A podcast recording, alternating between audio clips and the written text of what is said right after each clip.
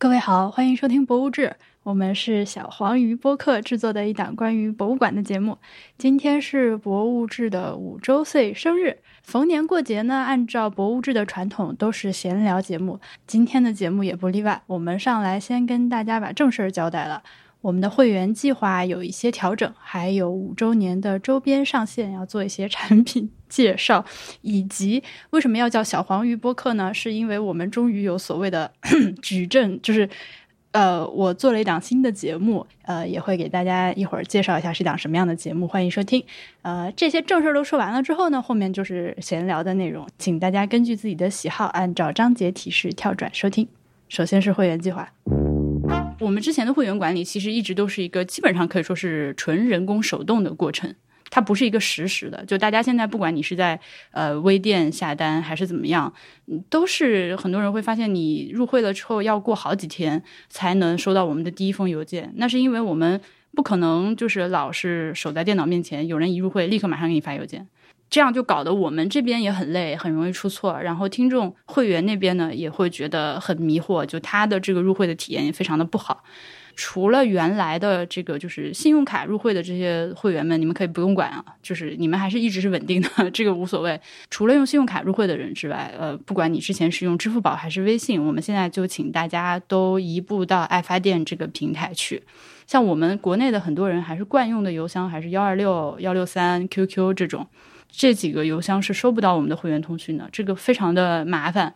呃，我们中间就是有好多人也来回来回的沟通，可能到最后大家都丧失耐心啊，说你们这个鬼博物志为什么通讯我老收不到？所以你如果去爱发电不存在这个问题，我们的那个呃以后的会员通讯都会发一份在上面，只要是你是这个付费的会员都可以在上面看到。还有一个就是它有一个实时性，你一旦入会了，你就可以在这个系统里面看到，确定好我入会了。就你就不需要再等我或者艾总，就是人工来给你确认说，OK，这个事情我们钱收到了。还有一个就是你可以在系统里面清楚的看到自己呃哪一天会到期，嗯，他会提醒你续费。这样，对我觉得这个就很清楚，至少不会像现在我们有很多就是会员，可能他自己入会了之后都就早就忘记了，也不晓得自己哪天入的会。有时候我们我们经常会有人来问，能不能帮忙看一下我哪天到期之类的，就这个问题也解决了。就爱发电肯定也不是说一个完美的系统，它也是有一些我们需要去适应它的过程。但是总的来说，会比之前的管理呃，应该是要再清爽一点。如果你现在已经是我们这个博物志的会员的话，这两天嗯，请看你的邮箱，我会给每个人都发一封邮件，给你发兑换码。呃，你用这个兑换码就可以到爱发店里面去，呃，兑换你的博物志会员身份。其中有一点我是要跟大家现在说清楚的是，因为爱发店它的逻辑是按月收费的，就是这个系统的底层逻辑是按月收费的。虽然你现在如果打开博物志的爱发电的页面，你会看到我们有年付会员这个选项，但实际上它只是在表面上，呃，我和他们的这个开发者一起合作做成了一个这个年付的样子，它底层逻辑还是月付。OK，我说清楚了吗？这个事儿，这就是为什么你回头收到我的邮件给你发兑换码的时候，打个比方说啊，你就是昨天刚入会的人。我今天就会给你发一个 十二个兑换码，对不起，要辛苦您点十二次链接，把您的这个一年的会会籍，就是通过点这十二个链接激活起来。我这样说清楚吗？两位老师，我听懂了。我觉得我要是能听懂，大家就能听懂。嗯，那如果说，比如说你现在你是活跃的博物志年付会员，你的会籍还剩呃六个月，那我就给你发六个链接，你就把这六个链接分别点一下就好了。对，但是这个确实是需要你去注册一个爱发电账号的，辛苦各位老爷。作为回馈，呃，如果你是在爱发电的这个上面入会超过一下子入会超过六个月的话，我会送你一个小礼物。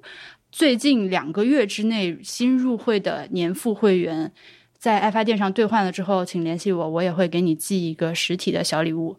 我们这个所有的会员，只要是汇集超过三年的，也会收到一份实体的这个小礼物。所以我接下来是一个疯狂的发邮件和 发快递的啊！我的八月下旬，我已经可以预计到自己的人生大概是什么样子了。啊，每年八月都这样。嗯，每年八月这样。嗯，我们既然说到了这个实体的小礼物，就下一个话题是我们的五周年周边。五周年的周边，我非常的个人非常非常的喜欢。我们这我们这次也是有主题的，那个上一次的主题是死亡，我我们我们其实每一年的周边的主题都是死亡。今年是今年的主题是发酵嘛？呃，我我给这个今年的系列起个名字叫 Fermentation Station，发酵。我 actually 发酵不能说是一种缓慢的死亡，发酵是一种就是从死亡中是一种状态的变化。你如果去梳理博物志每年的周边，你就会发现我是个内心非常黑暗的人。把某个东西封进罐子里，然后五年之后它变成了一个妖异的状态。对，这是今年的主题图案。今年的品类也和我以往有一点不同，我们还是做了贴纸。然后还做了纹身贴，朋友们，请不要嘲笑我们，是吧？我就是好像纹身贴还是一个挺怂的东西，I don't know，但很好玩。我自己反正是贴的不亦乐乎。那个看起来就很想很想贴一下。这纹身贴是除了今年的主题图案，还有一些往年的我们都非常喜欢的图案也都在上面。它是这样，它是它纹身贴纸就是就整个打印出来一张，你是可以自己剪的嘛。所以说逻辑就是我能往里放更多的东西，我就放更多的东西，所以能放进去我都放啊，进去了。对，堆满了。嗯，堆满了。买了不吃亏，买了不上当。工艺上我也得解释一下，我一开始是真的很想找那种就是你知道一个图案就是一个那种纹身贴的厂家，但是那个呢，它就是起订量特别大，而且边儿还留的挺宽，呃，就因为它裁剪工艺的关系，它怕裁歪了。所以最后呢，搞来搞去权衡了一下，还是找了一个这种就是一整张拿到手你自己裁剪的这种。区别就是方不方便，就是你需要自己剪一下，还是他已经给你剪好了。但是它因为它本身你要用的时候，就是无论剪成什么样都无所谓嘛，就是你也可以把它剪断贴一半儿，对吧？就是因为这个逻辑，所以所以所以所以排版的逻辑就是我都不能排多少都排多少，然后也不用每个都是正的，有的可以歪一点儿，从每个某个角度插进去之类那么拍。是是是，呃，纹身贴我要跟大家说了，因为这个东西呢，它就不是一个 多么高级的玩意儿，就是一个 不是很严肃的产品。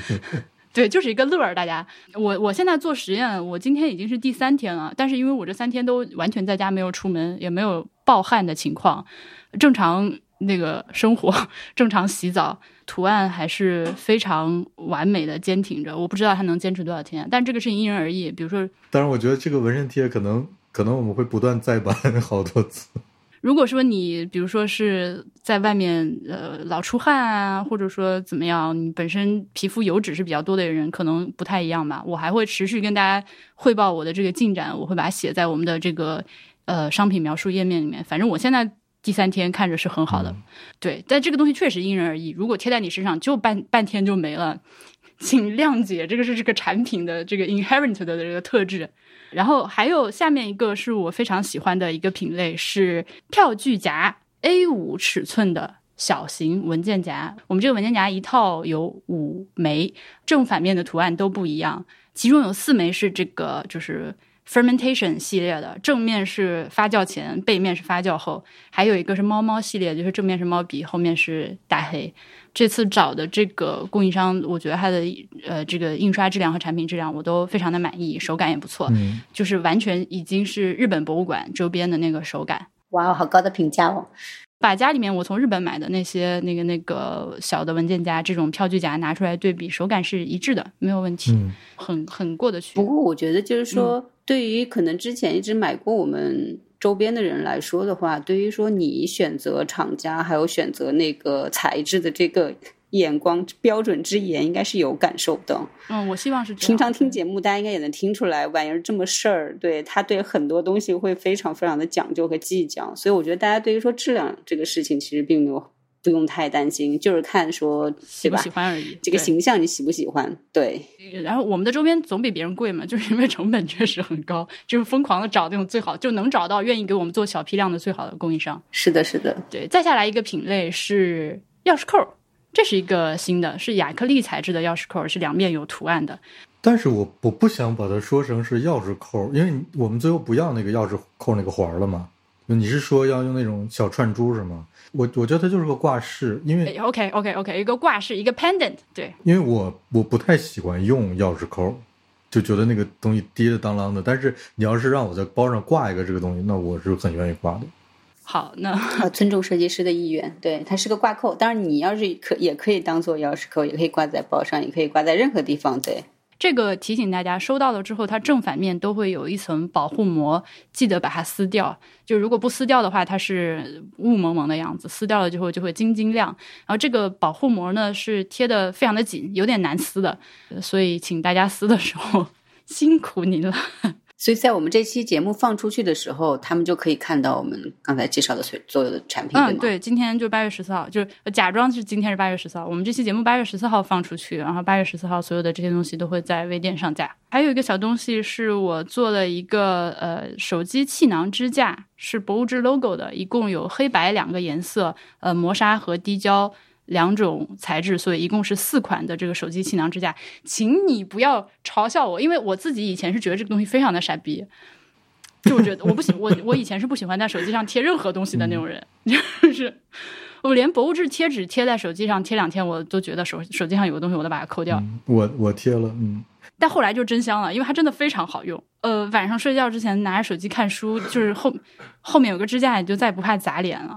而且它也可以，就是放在床头柜上，放在桌上，放在就是非常的好用。就我整个人美学就有一点坍塌，坍塌了一角，被扭曲了。嗯，所以我自从我自己发现这个东西真香之后，我就觉得，嗯，这可以做做周边。但这个东西可能肯定不是所有人都喜欢都接受啊。但是，呃，如果你是一个能接受在手机上贴个东西的人的话，我们这次的这个气囊支架的质感也还蛮好的，我都很喜欢，白色、黑色我都很喜欢。好的，请大家给手机支架一个机会。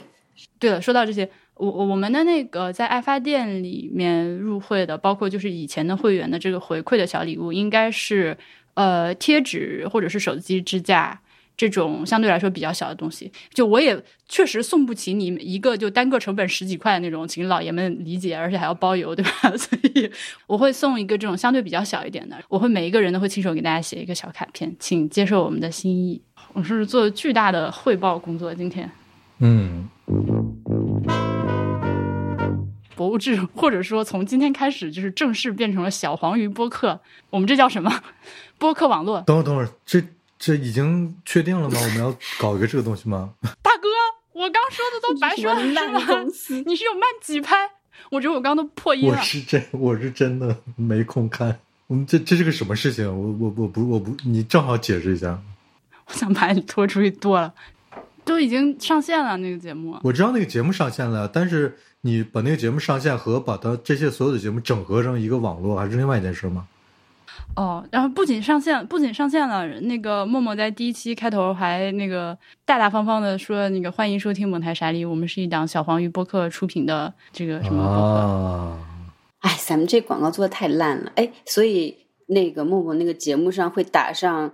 会打上那个小黄鱼播客这样子的我们的标志吗？这个我还，它这还是一个 working process，我还没有想好这个就是具体的呈现。反正就是现在，不然如果大家都是一个独立的播客的话，你这个什么所谓的小黄鱼这个网络就显得很对，就是很就是就是很松散的组织，就 是 极其松散的一个组织。你们不要给我拆台！宇宙上最松散的一种可能性啊！大家得得靠碰。哎，你是？哎，你怎么你也是？哎，我也是。哎，我气死了。嗯，好了，我我们今晚也好好的介绍一下他的这个这个网络啊。虽然现在是从一个点，actually 我们就是如果把哈利波特也算成这个小黄鱼播客的话，就是已经有三个点了，三个点就能形成一个平面了。嗯，好的，对不对？是。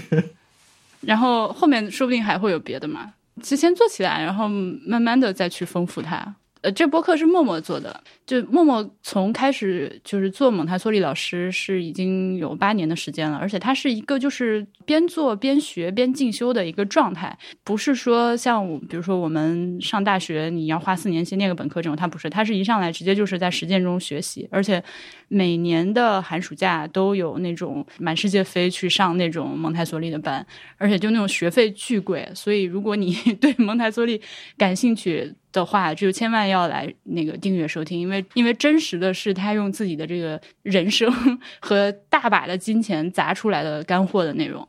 这个节目其实我一就是一上来就做收费节目，我觉得也是问心无愧的。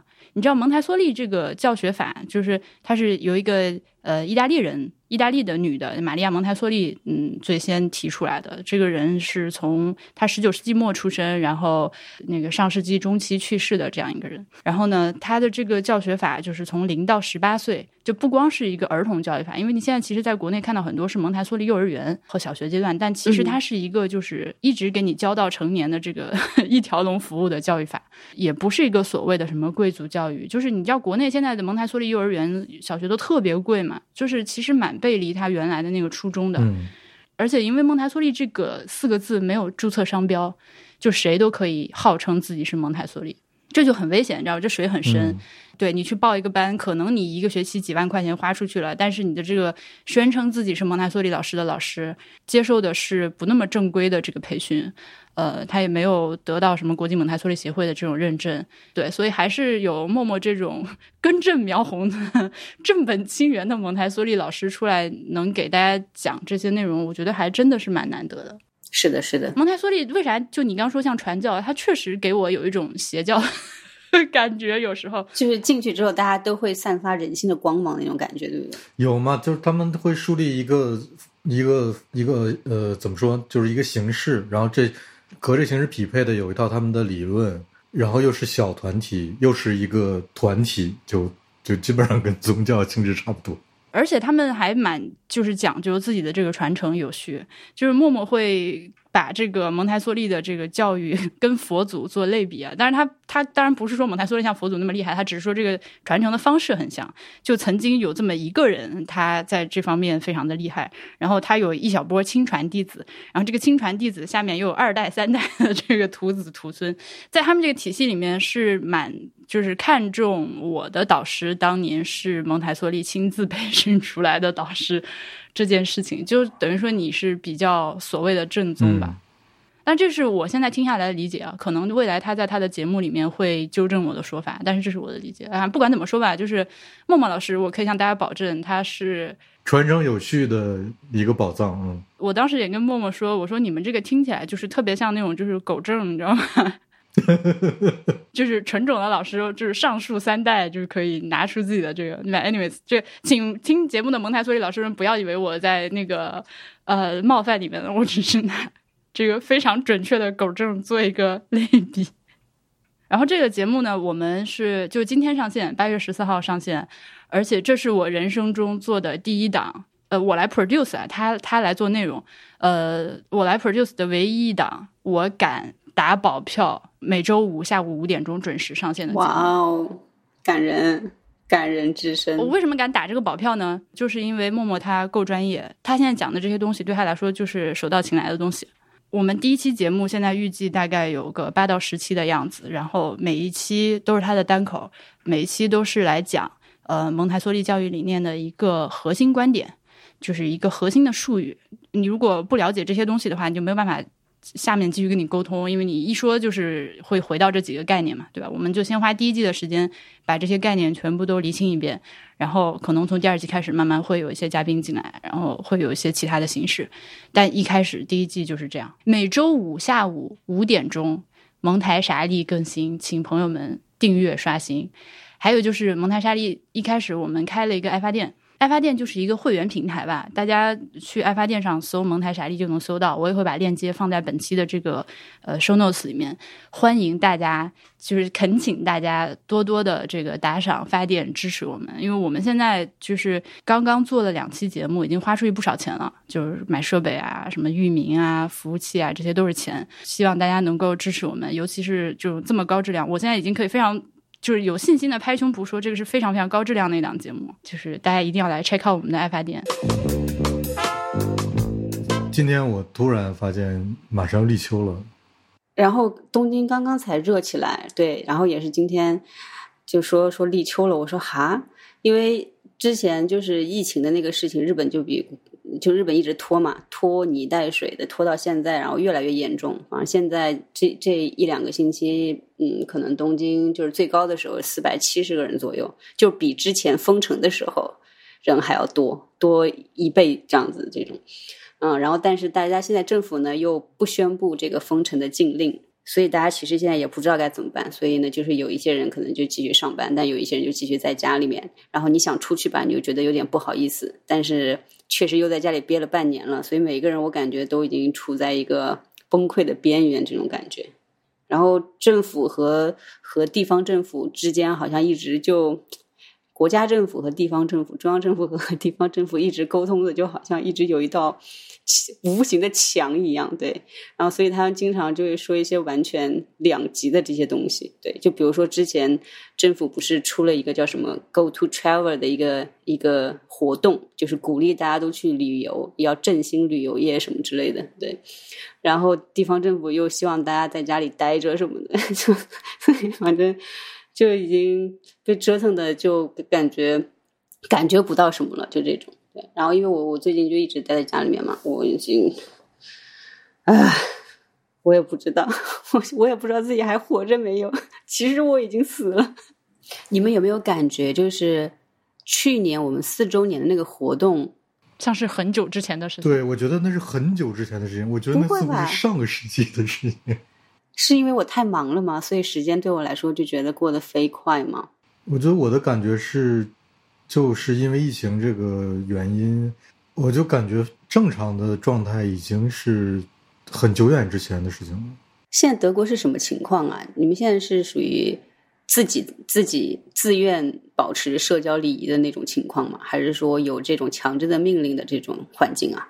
呃，是这样哈。其实有没有强制命令，我现在有没有我不太清楚。就是之前是有的嘛，就最严重那段时间，呃，也不能说最严重，就是发现这个势头马上就要上升了，要不好了，立刻就有一个强制令，说所有的社交场合最多允许同时存在的人不超过两个，就两个是最多了，就一个封呃叫什么？应该是一个封闭空间内吧，反正我也搞得不是特别清楚。有一天，我不具体不记得哪天了，但是默克尔发表电视讲话，他德语的原话直接翻译过来就是说：“呃，我们已经度过疫情了。”他原话就是这么说的。当时我听了之后就有点震惊，但是他当时就是这么说的。他说过之后，好像这哪这是什么时候的事儿啊？应该挺久了，可能有我看现在是八月份，他至少一个多月之前说的吧。但是你知道我不能百分之百确定，因为不管是几月份，我觉得我这个时间都是就不是很明确，就是就是每天的事情都是模糊的。这段时这段期间，我我我觉得我我我现在正在准备一篇会员通讯，就是把这段时间德国发生的事情整理一下，然后我才能梳理出他这句话具体是哪天说的。那所以你们现在全国，比如说每天多少人什么之类的，是一个什么样情况？有的时候多，有的时候少吧。三三四百吧，大概新增人数，然后死亡人数基本就是个位数或者零。对的，因为因为德国死亡人数太低了，从一开始的时候就是。现存确诊可能就五千多人吧，所以说现在现在有一个情况就是，呃，进商店的时候还是会门口还会有保安，也还会是有有各种牌子，就是你要是只要是进一个公共的开放的封闭空间，是要戴口罩的。而且各处都有提示，你要保持至少一点五米的距离，在交公共交通上一定要戴口罩，也要保持距离。虽然其实你早高峰的时候没有办法保持距离，大家还是有的时候还是要人挨人的。其他的什么在街上、开放空间里面、公司就大家都没有戴口罩。所以你现在是你现在还是去上班的？我去上班，但是就我们公司是有一个这样的很奇怪的现象，就是年轻人之间大家都不戴口罩，但是我们公司有几个年龄比较大的，就只要我们去跟他们说话，我们就戴着口罩去说，为了保护他们，对，为了保护他们，就因为他们比较容易出状况。嗯，我们说点开心的事儿吧。你们最近生活中有没有什么开心的事情？嗯，我前一段时间去做了那个过敏测试。不是过敏测试，那个叫什么过敏原检测？对不起，我已经我已经开始笑了。好，这个事情很开心。事情是这样的，就是我我我今年尤其明显，就是会平时就会动不动就打喷嚏，然后会流鼻涕啊，持续了非常长的时间。你要是说这这事情是一两天、三四天，你还会觉得啊，是不是我感冒了之类的，对吧？但是持续了非常长的时间，从年初。冬天的时候，可能到我前一段时间去医院做检查之前，一直是断断续续的这种情况，以至于会影响到就是就是，我觉得生活中的各个方面，就每天我都昏昏沉沉的。然后我就觉得我自己瞎想了，我觉得是不是比如说什么慢性鼻炎之类的这种事情，我就去一个耳鼻喉医院约了一个门诊。去了之后就就给那个医生，因为我我那个那是我固定去的一个医院，我就跟他说我的情况情况情况说，然后我最后跟他说，我觉得我可能是我自己觉得我是不是慢性鼻炎，然后他说我看一眼，他就拿那个一个一个设备，一个应该是个小摄像头吧，伸到我的鼻子里看了半天，然后跟我说你先去做一个那个过敏原检测。然后我就被护士带到旁边一个小屋里面，他特别有意思，我不知道国内的过敏原检测是是怎么做的。他就是在我左左胳膊上，就是小臂，先给我写了大概二十个数，从上到下两排，呃，然后它有一个小盒，小木盒，打开之后里面是二十个，就我就随便说吧，应该是二十个试剂瓶，每个试剂瓶里滴出一滴液体在那二十个数上，每个上面一滴，然后它有一个小铁片，这小铁片的。尖端有一个小小的一个尖锐的小凸起，它就在这，它滴在我呃胳膊上的那个二十个小液滴和我皮肤接触的那地方各扎了一下，就基本上没感觉的，可能稍微用力一点的时候有一点疼，就是那就是二十个过敏原的测试，我就在那等着，大概等了十五分钟，情况就是什么呢？就是大概有差不多有一半的。数字旁边那个小液滴下面的皮肤都红肿了起来，然后我就拿，就是十五分钟过了嘛，医生过来看，医生说，嗯，然后给我给我了一张给我一张表，上面显示我对所有树木的就各种种类的树木的花粉全都过敏。对不起。除此之外呢，对草也过敏。医生跟我说说。你对树过敏这个事儿，花粉过敏这个事儿呢，嗯，可能就是春天会发生。但是你为什么到现在一直还在打喷嚏呢？是因为你对草也过敏。你对草也过敏呢，就是一直到九月份这事儿都停不了。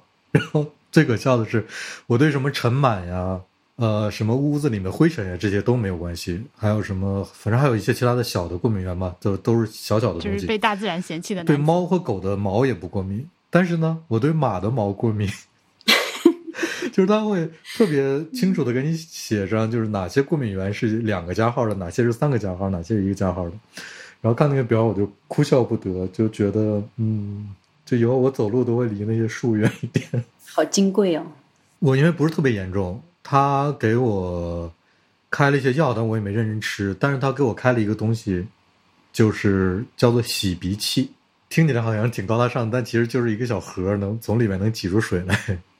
然后它有一个那个突出的一个圆球，是可以顶到鼻子上，把里面的那个就是你你在用的时候要在里面用，呃，差不多跟四十度左右的水，跟体温差不多的，呃，配上生理盐水，它有一个专门的一个生生理盐水的一个一个一个药包，这两个配在一起，用它来洗鼻子。你们没用过这个东西是不是？没用过，我想想想就觉得有一种那个溺水的感觉，有点害怕。啊，我跟你说，就特别神奇，因为我我我是因为这个才去查了一下鼻腔的结构，从一个鼻孔打进去，从另一个鼻孔出出来。对你把这个堵到一个鼻孔上，然后把这个生理盐水挤进去，你什么都不用做，它这个生理盐水会从另一个鼻孔出来，特别特别的神奇。你看，热爱卫生的日本人民早就开始用这些东西了。每到花粉季节的时候，电车里都是贴着，你知道吗？一个大叔，然后从一个鼻孔里挤出了那个液体，从另一个鼻孔里流出来的那。我当时我把这个图找出来，给大家一起共同欣赏一下。对，这件事没有特别复杂的，它这个差不多跟刷牙一样，就是也就一分钟就能就能解决问题。然后那医生跟我说，你先每天回去洗一次，早上洗一次，看看什么情况。我跟你说，自从用了这个之后，空气中所有的味道我都能闻到了。特别神奇，就是我当时我第一我第一天回来用了之后，我走到街上去，我走到街角，我就站在那里，我就特别想哭，有一种盲人恢复视力的感觉，真不夸张。因为因为我 我之前从来没有我从来没有意识到说哎，我我不能说之前从来没有意识到啊，就是自从我认为自从我有这个过敏花粉过敏的问题之后，我应该没有意识到过，就空气中我家附近这里是这个味道，我家附近那里是那个味道。走到街上，我闻过这些味道之后，走到一个街口，我站在那儿，我就，哎呀，有没有洗鼻器的厂商找我们打个广告？我觉得你这个说的已经，我我现在就想去买一个回来试试。特别神奇，而且我觉得，就是以前你你在水里面游泳的时候会担心鼻子进水吗？嗯，我我觉得我现在不担心了，因为我意识到了这个和鼻子进水没有关系，就鼻子进水是没问题的。我特别害怕游泳的时候鼻子进水，就我一定要带鼻夹，不然我没有安全感，不然我头不敢下水。对吧？对吧？我也害怕。我用过几次之后，我就意识到鼻夹这个东西，除非你是那种需要就是花样游泳那种。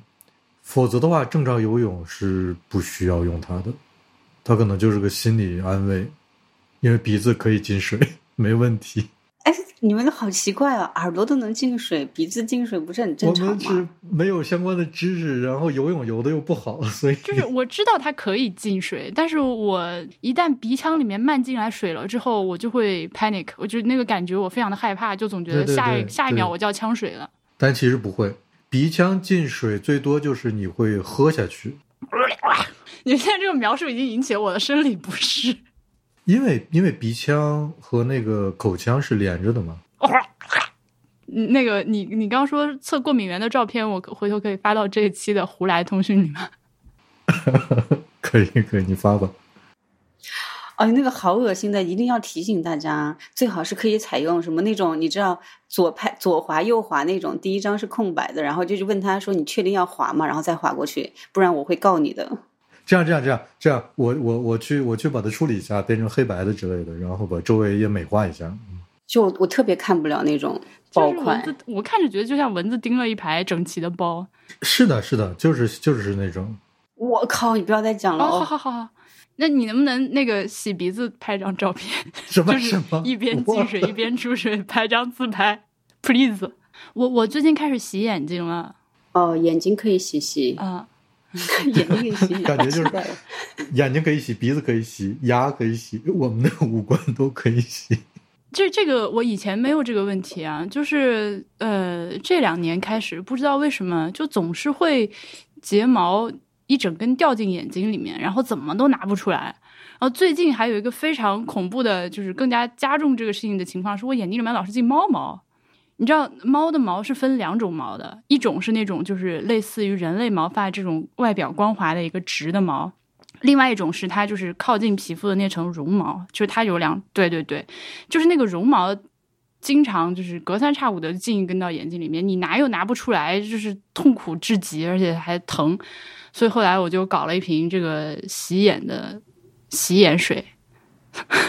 今天是耳鼻喉，这跟那个鼻子的那个 对耳鼻喉专场，这跟那个鼻子那个是差不多一个原理。嗯，反正它就是你把那个水倒进一个专用的小杯子，那个小杯子周围一圈是带硅胶的，你把它扣在眼窝上能密封住，然后抬头睁眼。对，睁眼然后转眼球，对，把眼球里的脏东西洗出来。啊，这个听起来我也有点想要，我去找一找。嗯，呃，那那我来汇报一下最近的进展。我上期节目开头不是说了一句，最近在武汉给我妹装修嘛，让大家就是想看我装修的去去去 B 站搜搜我的那个 B B Edit。现在的我本来计划是呃八月五号这个事儿能干完。但是黄了，因为呃，就是我们要给他买那个宜家的橱柜嘛。之前因为疫情的原因，所以武汉的宜家就积了非常多的单子，而且就什么货都缺，就都卖光了，就就库存已经卖空了。而且他们的那个装柜子的安装师傅也已经排到时间排到很后面了，所以没办法，我也不可能一直在武汉待着等，我就先回来，然后等过两周他们那个货到了，然后师傅时间也有了，我再去一趟。这个是就是装修的进展，然后还有一个和疫情相关的小插曲，是我在武汉的第三天晚上吧，突然间发烧，我靠，当时真的是我第一反应还是吓到了。对对对，你那好那天好紧张啊！半夜就晚上十二点躺下睡觉，呃，到了两点钟的时候，呃，就觉得自己腰特别疼，进我一开始以为只是睡睡觉姿势不好造成的那种，可能白天坐久了腰疼，就过一会儿发现是浑身肌肉酸痛，我想说完了完了完了，赶紧拿个那个体温计出来一测，好三十三十七度，一开始三十七度四，然后我就开始怎么办？怎么办？就开始在手机上搜最近的医院在哪里，嗯，社区那个在哪里？就过了大概二十分钟量吧，就烧到了三十八度。呃，我就发现这个事情虽然刚刚经历过疫情啊，就是你天天都在听这个发烧了之后怎么办怎么办，真到自己发烧的时候，一瞬间还是不知道应该先找谁，先联系谁。我当时就心想，如果我这个真的是这个 COVID 的话，我出门去医院路上不管是打车还是怎么样，这岂不是害人吗？哦，那我怎么去医院呢？这大半夜的。我也不可能就是发着烧自己骑个自行车用的，就是这一一连串的问题。我就是我想知道具体应该怎么做，然后我就发现这个信息查不到。就是你需要一本一本那个疫情期间自救手册指南，对。而且因为我妹妹她当时就是在疫情期间就离开了武汉，然后疫情结束就控制住才回来，所以她其实也她也没有他们这个社区网格员的信息。我查了一番之后，就得到的信息是说你要联系网格员，就所以我情急之下就打了那个市长热线幺二三四五。一二三四五呢，倒是反应非常的快，就半夜啊秒接通，就是有人立刻就回答我了。我跟他说了一下我的情况，呃，我觉得呢，人家可能就是作为这个武汉的这个幺二三四五，最近这段时间这种电话可能已经接了无数个，非常的淡定，就说你先喝水，呃，家里有退烧药先吃一颗，观察一下，明天早上再发烧的话，你就联系网格员。我说那怎么找网格员呢？他说你在微信里面找一个叫做微邻里的这个小程序。啊，然后在里面就能找到你们家网格。好，我就感谢他，然后就挂电话，开始在微信里面搜搜“威邻里”三个字，打这三个字出来之后，第一个，而且是就那个搜索页面唯一一个链接写的是“社区威邻里”。好，然后我就觉得是这个嘛，因为他就只弹出了这一个搜索结果。嗯，我就进去了，啊，注册，还传了身份证，呃，身份证正反面所有的个人实实名的信息。到最后选小区的时候，发现哎，这个怎么只能选新疆省里面的各个城市？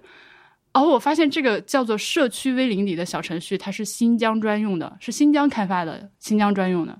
哎，我当时就暴怒，那好奇怪哦，为什么？对，每一个省它都开发了一个自己的。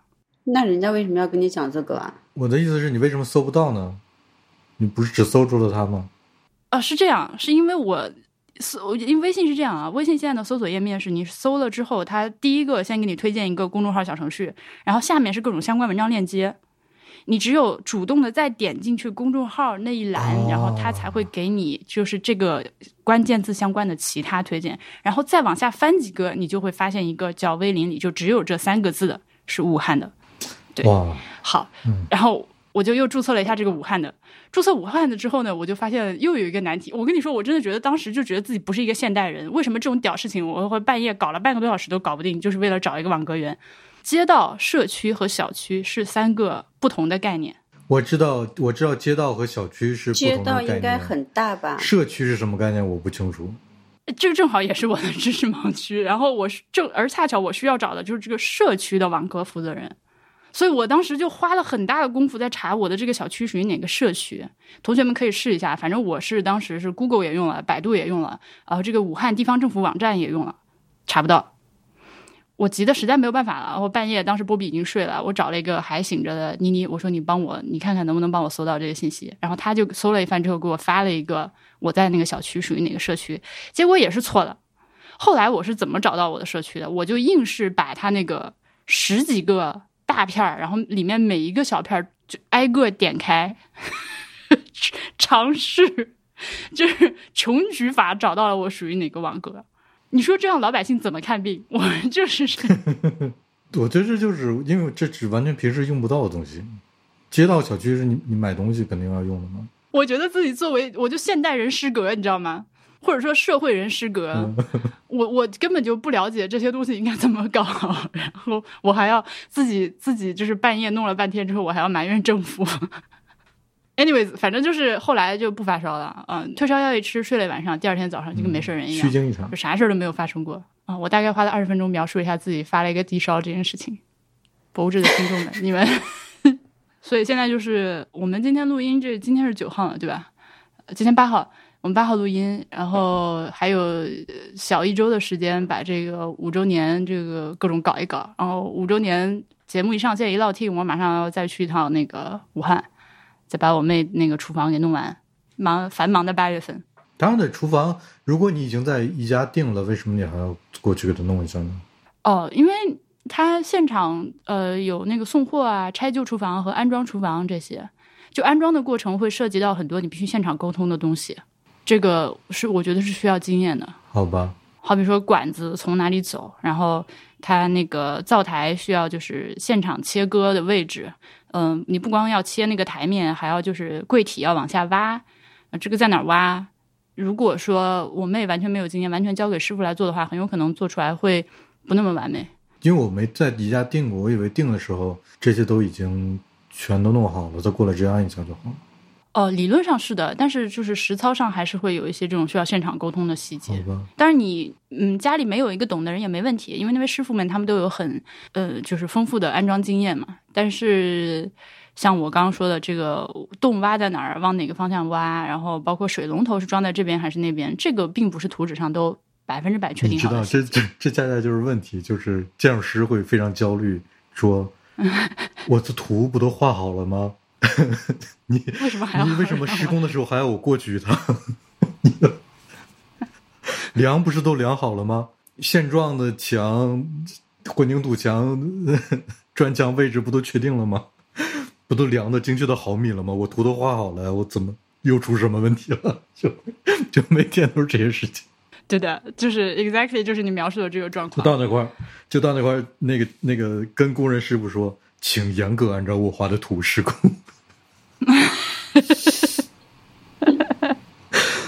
嗯，昨天还拍了一个视频，就是还在剪，就准备放在那个 B 站上，就是详细介绍一下这个宜家的这个安装预约的流程是什么样的。就是这种事情很好玩，就是你觉得它应该是一个很就是很直给的过程，对吧？